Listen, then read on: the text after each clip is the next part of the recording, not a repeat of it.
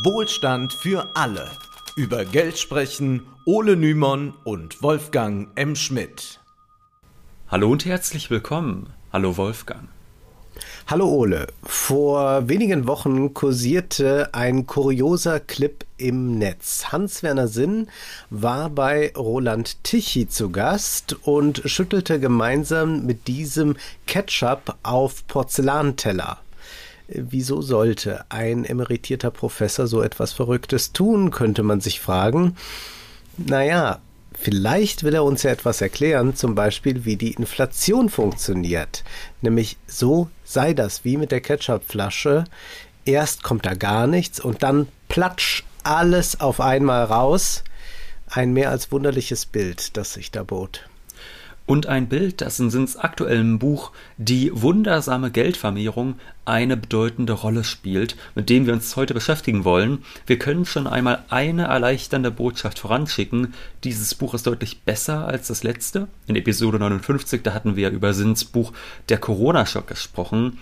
Und das bestand eigentlich nur aus eher oberflächlichen Gesprächen mit Sinns Lektor. Das war daraus eigentlich so zusammen kompiliert.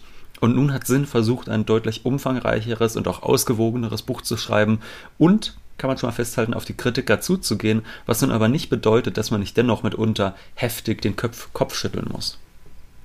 Schön, eine Qualitätsinflation jetzt also bei Hans-Werner ja. Sinn. Die Bücher werden besser, wir sind erstaunt, aber wollen jetzt nicht zu viel loben. Vorangestellt ist diesem Buch Zunächst mal ein Zitat von Nikolaus Kopernikus aus dem Jahr 1519 und da ahnt man schon, das wird sicherlich sehr gut erklären können, wo wir uns heute im Jahr 2022 befinden.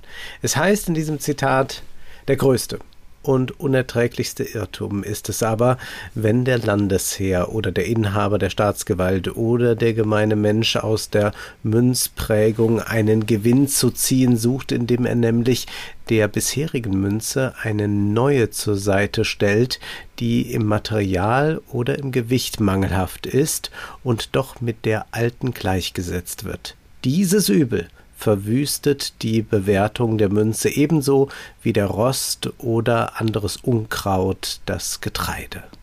Wenn es überhand genommen hat und zu spät entdeckt worden ist, kann es der Herr nicht ohne Mühe und nicht ohne erneute Belastung seiner Untertanen beseitigen und erst recht nicht ohne Unglimpf, da er ja selbst die Ursache dafür gesetzt hat.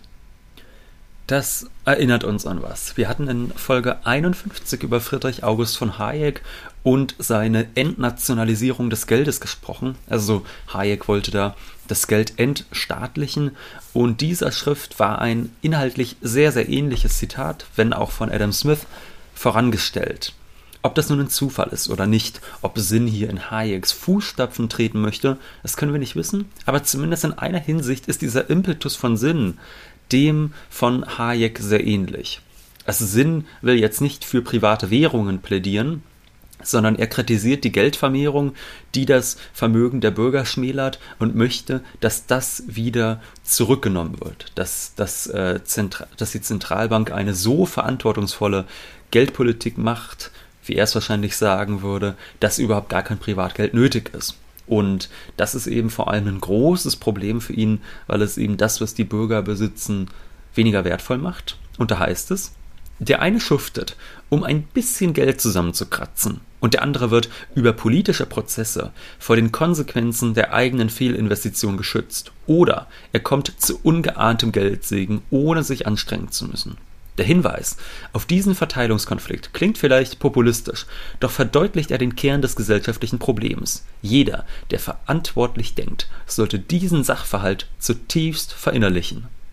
Das ist interessant, denn ansonsten schert sich Sinn wenig um arme Menschen, beziehungsweise er erklärt deren Armut gern als leider notwendiges Übel, da wir ohne Marktwirtschaft alle ja noch viel ärmer dran wären. Ganz in dieser Logik wetterte er jahrelang faktenfrei gegen den Mindestlohn, nur um nun ausgerechnet in dieser Debatte die Armen in die erste Reihe zu stellen. So viel Fürsorge sollte uns skeptisch stimmen und wir finden diese Heuchelei auch bei so manch anderen Top-Ökonomen oder bei rechten Medienhäusern. Wir nehmen jetzt hier gerade am 11. Januar auf und die Bild titelt weil sich die obersten Eurohüter verrechnet haben. Doppelpunkt. Teuerschock kostet Deutsche 135 Milliarden Euro. Ja, wann immer es um den kleinen Sparer geht, der keine Zinsen bekommt und von der Inflation betroffen ist, da zeigt sich das Bürgertum in Deutschland besorgt, ob der grassierenden Armut. Ansonsten eher nicht. Und Hans-Werner Sinn ist aber nicht nur wegen der Inflation, sondern besonders wegen der politischen Auswirkungen besorgt. Er zitiert gleich zu Beginn seines Buches Stefan Zweig, der in Die Welt von gestern festhielt. Nichts hat das deutsche Volk, dies muss immer wieder ins Gedächtnis gerufen werden, so erbittert, so hasswütig, so hitlerreif gemacht wie die Inflation. Das kann man nun dem Stefan Zweig nicht anlasten. Der war kein Ökonom, der war auch kein Wirtschaftshistoriker, aber heutzutage wissen wir, dass man aber das ein guter Schriftsteller, ein Richtig, guter Schriftsteller, ja. der aber offenbar ökonomisch da ein bisschen auf dem Schlauch stand das ist ja sicherlich auch eine Frage des Forschungsstandes, den man vielleicht mhm. heutzutage hat, äh, wo sich auch manches Bild nochmal verschiebt und dass man das heutzutage nicht einfach mal mehr so behaupten kann, dass die Inflation direkt zu Hitler geführt habe. Das wissen wir ja spätestens seit dem WFA-Spezial mit Adam Tooze. Demzufolge nicht die Inflation von 1923, sondern die Deflation in den späten 20er Jahren mit ihrer Massenarbeitslosigkeitskrise für Hitlers Aufstieg verantwortlich war. Hans-Werner Sinn aber ist sich sicher, Zitat, es wäre ein großer Fehler, das Hochkommen der Nazis allein mit der Massenarbeitslosigkeit während der großen Weltwirtschaftskrise zu erklären.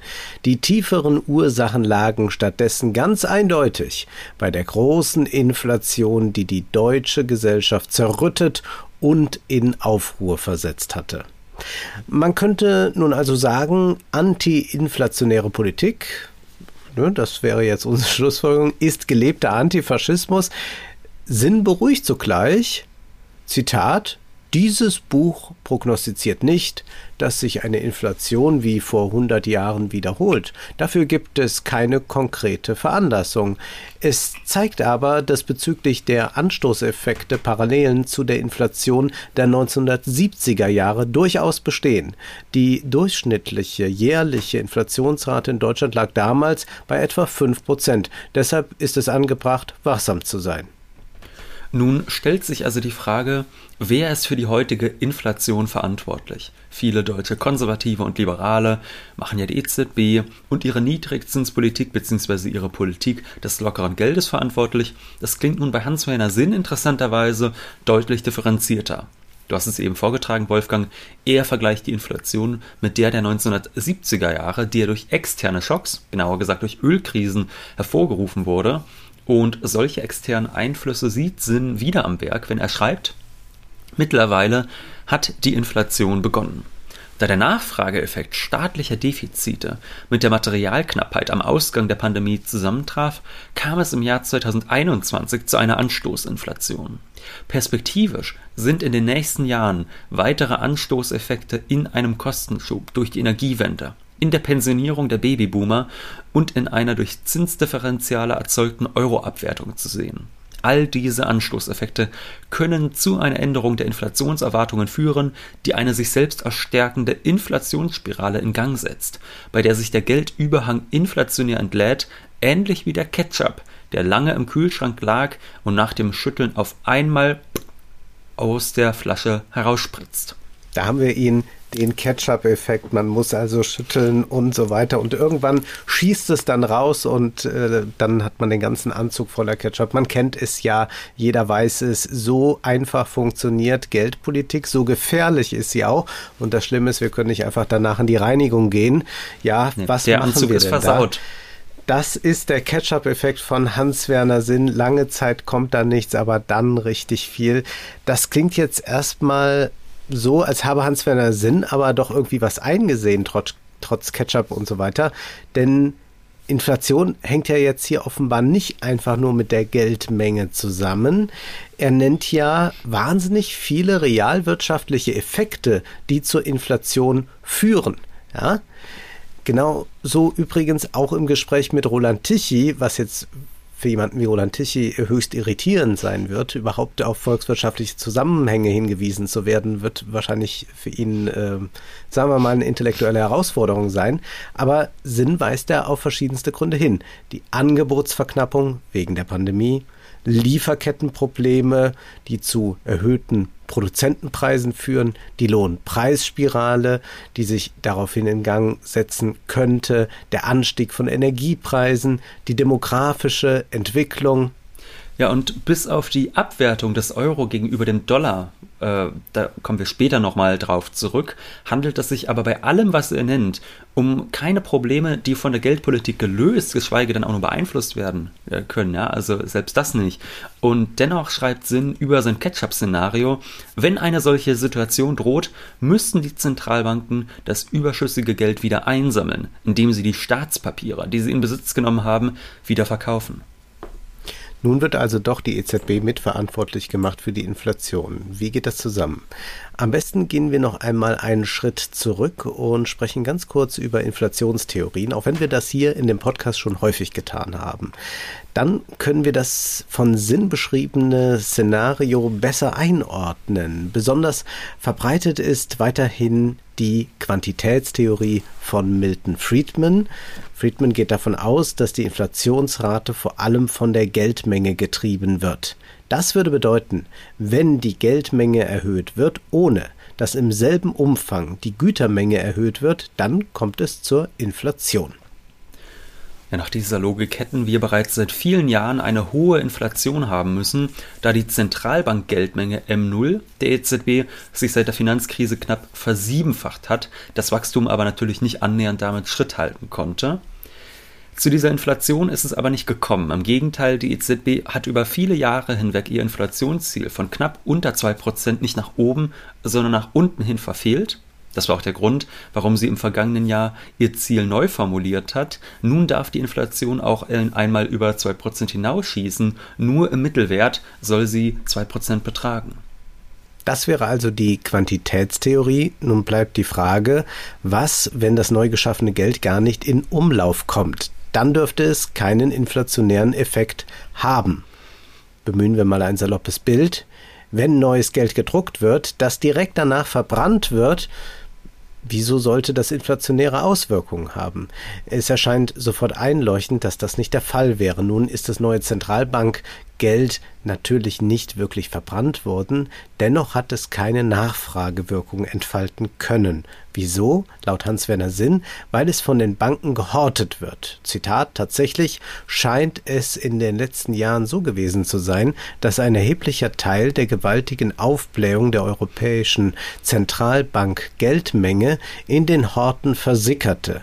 Wie schon erwähnt, stieg die Zentralbank Geldmenge im Euroraum von der Jahresmitte 2008 vor Lehman bis zum dritten Quartal 2021 um von 0,9 Billionen Euro auf 6,0 Billionen an. Also um 5,1 Billionen Euro. Davon waren 4,9 Billionen Euro eine reine Überschusskasse, die nicht durch das gestiegene nominelle Transaktionsvolumen in der Eurozone erklärt werden kann. Der Rest, nur etwa 0,2 Billionen Euro, wurde von Preissteigerungen und einem realen Zuwachs des Eurozonen-BIP absorbiert. Laut Sinn hat die EZB also permanent Anleihen, oftmals Staatsanleihen von Krisenstaaten, aufgekauft, damit neues Zentralbankgeld geschaffen, das dann aber nicht zur Kreditvergabe genutzt wurde. Wir erinnern uns nochmal, die Geschäftsbanken haben bei ihrer jeweiligen nationalen Zentralbank ein Konto, genauer gesagt ihr Zentralbankgeldkonto, also meinetwegen eine deutsche Geschäftsbank hat ihr Konto bei der Deutschen Bundesbank, die wiederum bei der EZB. Und das Zentralbank, das nun eine Geschäftsbank hat, kann genutzt werden, um neues Giralgeld, also neue Kredite zu erzeugen, die deutlich mehr Volumen haben dürfen als die eigentliche Summe an Zentralbankgeld, über die die Bank verfügt. Man kann also vielleicht äh, vereinfacht über zwei Geldkreisläufe sprechen. Einerseits haben wir dieses digitale Zentralbankgeld, über das nur Banken und staatliche Institutionen verfügen. Das ist die sogenannte Geldmenge M0. Und die anderen Geldmengen M1, M2, M3, die leiten sich davon ab. Und vor allem interessant ist da für uns erstmal die Geldmenge M1, die eng gefasste Geldmenge M1, die eben das von den Banken geschaffene Buchgeld, das wir jetzt auf unseren Bankkonten haben, enthält. Also dieses Chiralgeld und dann eben noch das Bargeld, das wir haben, was ja letztlich auch eine Form von Zentralbankgeld ist, aber das klammern wir jetzt einfach mal der Einfachheit halber aus für unsere Analyse. Wichtig ist dabei halt nur zu wissen, in den letzten 13 Jahren hat sich zwar nach Lehman die Menge an Zentralbankgeld vervielfacht, ganz anders ist es jedoch bei der Geldmenge M1, das heißt bei dem, was wirklich neu an Kreditgeld entstanden ist. Mhm. Du hast eben gesagt, die Banken können Kredite vergeben, die ihre Zentralbank-Geldreserven um ein Vielfaches übersteigen. Und das ist Hans-Werner Sinns große Angst. Ihm zufolge könnten die Geldhorte der Geschäftsbanken ausreichen, um mehr als 20 Billionen Euro an Bankkrediten zu vergeben. Und nun, da die Inflation da ist, befürchtet er, dass genau das passieren könnte. Wohlgemerkt könnte. Schon zu Beginn des Buches hatte er festgestellt, dass er eine Inflation wie vor 100 Jahren für unwahrscheinlich hält. Ja, das ist natürlich eine sehr ausgefeilte Kommunikation. Auf der einen Seite den Alarmismus befeuern, Hilfe, äh, bald wieder Machtergreifung. Auf der anderen Seite dann aber ganz beschwichtigend argumentieren. Das hat den Vorteil, in jedem Fall hat man am Ende Recht behalten. Das heißt, da äh, traut man sich einfach keine ganz genaue äh, Aussage zu, aber am Ende hat man immer recht behalten. Was Sinn nun befürchtet, ist folgendes. Diese Anstoßinflation, wie er sie nennt, die setzt eine Spirale in Gang. Ne? Während Corona, da wurde ja weniger produziert als sonst.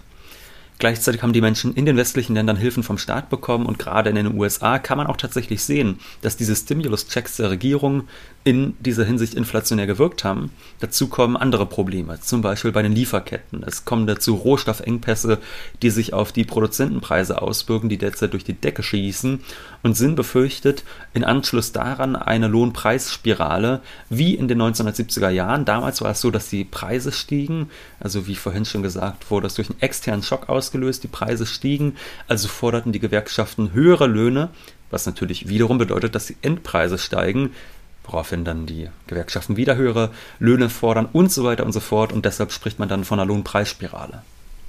Mhm. Dies ist zwar theoretisch möglich, aber erstens deshalb unwahrscheinlich, weil die Gewerkschaften heute deutlich schwächer als in den 1970er Jahren sind. Realistischer ist, ob uns das nun gefällt oder nicht, eine Reallohnminderung. Sinn hat im Gespräch mit Tichy auch zugegeben, dass die derzeitigen Preissteigerungen gerade auf den Energiemärkten zur Senkung des Lebensstandards führen können. Sinn ist ja auch alles andere als optimistisch, was die Zukunft der erneuerbaren Energien angeht. Naja, Zweitens stellt sich folgendes Problem. Hans-Werner Sinn befürchtet ja nun, dass wenn höhere Preise kommen, das Unternehmen neue Kredite aufnehmen, da sie lieber heute als morgen investieren, da das Geld an Wert verliert und dass das nun besonders einfach geht, da die Banken ohnehin in Zentralbankgeld schwimmen, dass nun nachgefragt äh, werden kann, dass nun Nachfrage wirksam wird, nachdem es lange einfach nur gehortet wurde. Ja, das ist jetzt ein ambivalentes Argument. Einerseits könnte man ja sagen, naja, selbst wenn die Banken nicht so viel Zentralbankgeld hätten, könnten Unternehmen ja weiterhin Kredite aufnehmen. Andererseits könnte die EZB nun aber, wenn die Banken eben nicht schon so viel Zentralbankgeld hätten, um die Inflation abzuwürgen, die Zinsen anheben, sodass die neue, inflationär wirkende Kreditaufnahme erschwert wäre. Das ist ihr nun tatsächlich nicht mehr möglich und so gesehen hat Sinn sicherlich recht. Also diese, äh, so gesehen kann die lockere Geldpolitik nachträgliche Probleme bereiten und Sinn sieht noch eine weitere Gefahr, die man auch nicht einfach in Abrede stellen kann. Die Fed, also die amerikanische Zentralbank, hat früher als die EZB damit begonnen, die Zügel in der Geldpolitik anzuziehen. Und dadurch könnte Kapital in den Dollarraum ziehen, dadurch die Zinsen höher sind. Dies könnte zur Aufwertung des Dollars führen und dadurch würden US-Importe in Euro-Ländern teurer und das wiederum würde dann die Inflation beeinflussen. Das darf man alles jetzt nicht einfach wegwischen. Da ist durchaus etwas dran und bedenkenswert. Nur fragen wir uns nach wie vor, inwieweit kann man für diesen Kaufkraftverlust des Geldes wirklich die Geldpolitik verantwortlich machen. Also man hat sich da ein schönes Feindbild konstruiert, aber wenn es dann so gar nicht mehr passt, dann wird es problematisch. Und das ist, glaube ich, auch das große Problem bei Hans-Werner Sinn, dass er ja ständig in solchen äh, Kreisen auftritt wie Tichy und Co. und dort einfach nur so Leute hat, die die EZB bashen wollen und die hm. sagen, Hilfe, wir sind alle enteignet worden. Ich bin, äh, äh, ich bin kein, äh, weiß ich nicht, wo, wo die ihr Geld angelegt haben, dass sie auch äh, permanent diese Panik haben. Vielleicht ist es aber auch einfach nur, dass sie nochmal ein paar Crashbücher verkaufen wollen. Jedenfalls ist Sinn ja laufend da als großer Prophet zu Gast, äh, statt äh, einfach da auch mal dann Aufklärung zu schaffen, wenn er schon dahin geht, um mal zu sagen, naja, es ist alles sehr viel äh, komplizierter. Also ja, da obwohl, ist er ja eigentlich ja. zu zögerlich. Obwohl ich sagen würde, das hat er jetzt äh, witzigerweise gerade bei diesem Gespräch mit Roland Tichy sogar noch gemacht, also dass er da wirklich mal versucht zu sagen, hey, wir haben hier diese Anstoßeffekte, wir haben hier diese und diese und diese Probleme. Und das Lustige daran ist natürlich, dass dann so ein Roland Tichy da sitzt und der sich für diese ganzen volkswirtschaftlichen Belange ja nicht im allergeringsten interessiert, sondern das Einzige, was ihn interessiert, ist in so einer verschwörungstheoretischen Manier schon, wie jetzt die EZB uns wieder durch Negativzinsen und durch digitales Zentralbankgeld und was weiß ich alles enteignen will und was anderes als böser Wille kann dem Tichy überhaupt nicht einfallen, warum es in der Welt ungerecht zugeht. Das ist schon sehr lustig. Ja, und er ist natürlich von den Guten, das dürfen wir an dieser ja. Stelle nie vergessen. Ja, es ist äh, absurd, aber jedenfalls ist, äh, könnte, könnte Sinn äh, mehr Aufklärung machen, aber er muss ja seine Bücher auch verkaufen und äh, seine Klientel ist auch nicht besonders an Erkenntnissen interessiert, hat man den Eindruck. Jedenfalls ist ja diese Frage im Raum, was kann die EZB jetzt dafür oder wie kann sie das ändern, wenn es tatsächliche Knappheiten nun einmal gibt? Die Gründe wurden angesprochen, weniger Produktion während Corona. Verstopfte Lieferketten, Millionenstädte in China jetzt auch wieder im Lockdown. Ja, braucht man ja nur mal drüber nachdenken, was das dann hier immer auslöst. Steigende Energiepreise im Bereich der fossilen Energien. Da die CO2-Preise weiter steigen um das Klima zu schützen, hat man sich darauf verständigt. Einige sagen, geht noch nicht weit genug, aber das ist ja nun etwas, was man ganz klar konstatieren kann, hat mit der EZB gar nichts zu tun. Zu glauben, dass all das gleichzeitig möglich ist, ohne dass es zu Einschnitten beim Durchschnittseuropäer kommt, der, wie wir wissen, weit überdurchschnittlich für Emissionen verantwortlich ist, das ist ja nun auch naiv. Und das gibt ja Sinn auch selbst zu. Auf jeden Fall gilt in der Marktwirtschaft, was knapp ist, wird teuer. Und daran ist auch gar nicht zu rütteln und da kann die EZB machen, was sie will. Eine Krise ohne Krise gibt es nicht. Ja, man, man, bekommt bei diesem Buch den Eindruck, dass Sinn es sich nicht leicht gemacht hat. Auf der einen Seite versucht er auf die Kritiker zuzugehen. Er gibt zu, dass die Quantitätstheorie nicht ausreichend ist, um Inflation zu erklären.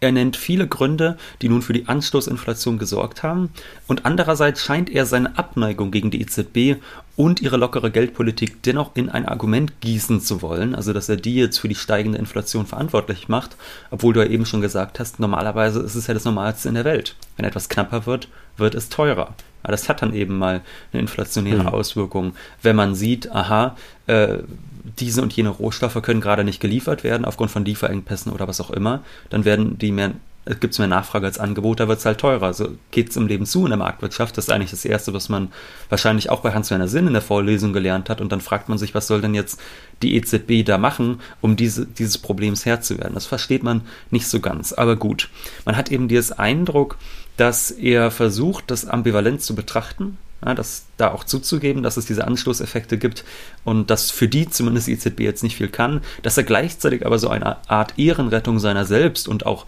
seiner jahrelangen Agitation gegen die EZB und gegen die Schuldenpolitik der Staaten, dass er das alles so unter einen Hut zu bringen versucht. Und es dürfte dann auch nicht verwundern, dass diese politischen Schlussfolgerungen, die er am Ende dann zieht, dass sie auch nicht so wirklich überzeugend sind. Also er will zwar mehr Europäisierung, er will die EU langfristig zu einer politischen Union machen, diese dürfe aber nicht zur Transferunion werden. Kein Staat soll für den anderen haften, die Staaten sollen sich ihr Geld, das sie brauchen, von den Bürgern, Bürgern holen, nicht von der EZB. Und als lobenswertes Beispiel, dass man sich für eine politisch vereinigte Europäische Union nehmen könnte, wählt Sinn dann kurioserweise ausgerechnet die Schweiz. Durch diese hohle Gasse muss er kommen. Ja, da schreibt Hans-Werner Sinn tatsächlich Folgendes. Vor unseren Toren wird ein Modell gelebt, das den Weg und das Ziel einer politischen Union beschreiben könnte die Schweiz.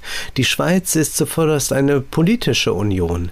Sie ist keine Schuldenunion und nur in einem sehr begrenzten Umfang eine Fiskalunion. Die Schweiz erblühte in kultureller Vielfalt, im Geist der Toleranz, mit einem freiheitlichen, marktwirtschaftlichen Wirtschaftssystem, das sich nur durch eine hohe Innovationskraft, beachtliche Exporterfolge, eine stabile Währung, stabile Preise und eine disziplinierte und fleißige Bevölkerung auszeichnet.